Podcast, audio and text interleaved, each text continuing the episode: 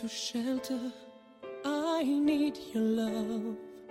A hand to hold, a heart to heal, a voice to help me through. 朋友，你还好吗？我是你们的主播嘉欣，我在西安向你问好。欢迎收听为你读英语美文。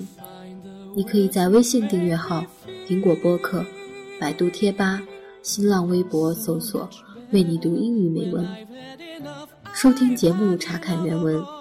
感谢你对节目的喜爱。五月的西安，阳光暖暖，就像妈妈的爱那样暖入人心。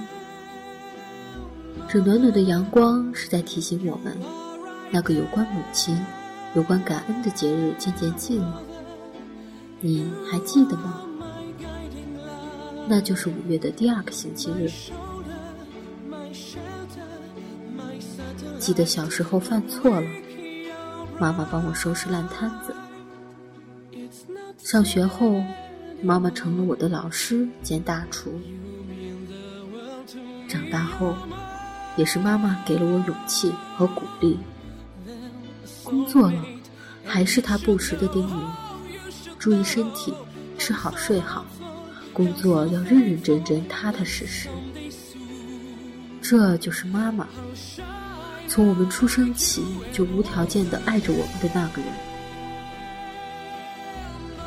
谨以此文，Love your mother，送给妈妈。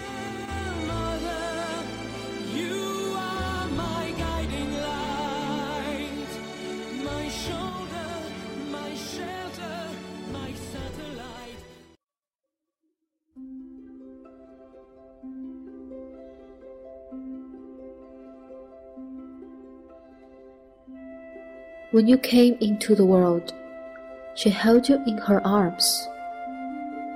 You thanked her by wailing like a banshee. When you were one year old, she fed you and bathed you.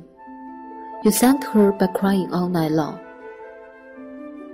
When you were three years old, she made all your meals with love. You thanked her by tossing your plate on the floor.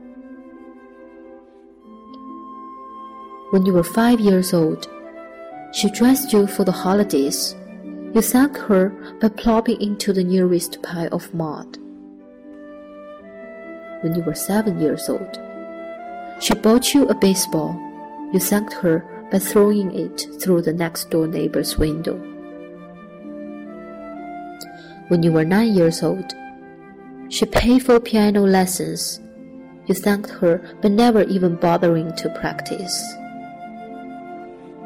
when you were 11 years old. She took you and your friends to the movies.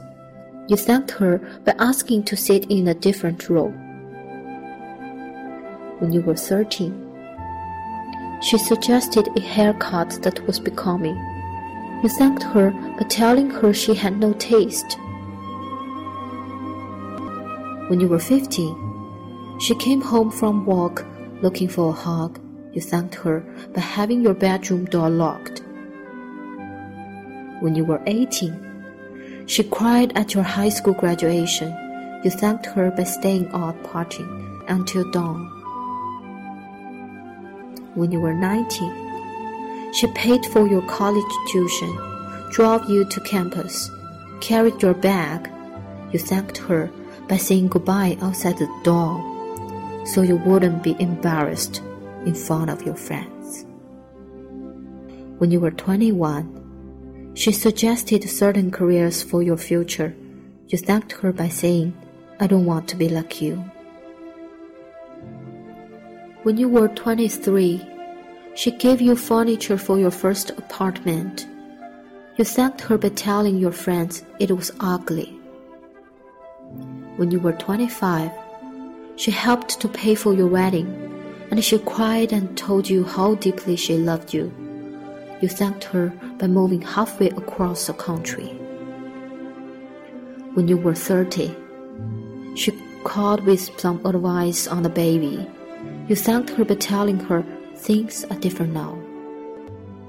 When you were 40, she called to remind you of a relative's birthday. You thanked her by saying you were really busy right now.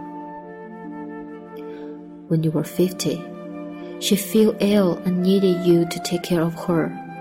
You thanked her by talking about the burden parents become to their children. And then one day, she quietly died, and everything you never did come crashing down like thunder.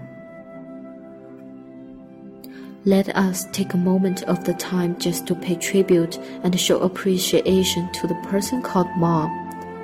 Though some may not say it openly to their mother, there's no substitute for her. Cherish every single moment.